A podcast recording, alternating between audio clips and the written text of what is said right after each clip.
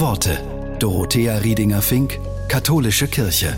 Allein die Welt retten. Das ist ein bisschen viel verlangt. Aber wie ich trotzdem nicht tatenlos bleiben muss, dazu hat die Wissenschaftsjournalistin Nicola Schmidt eine Idee.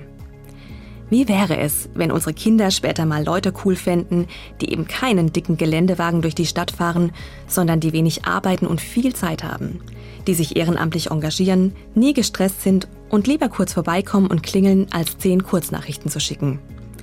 Wie wäre es, wenn unsere Kinder in einer Umgebung aufwüchsen, die es ihnen leicht macht, Autos zu teilen, Abfall zu vermeiden und Fahrrad zu fahren?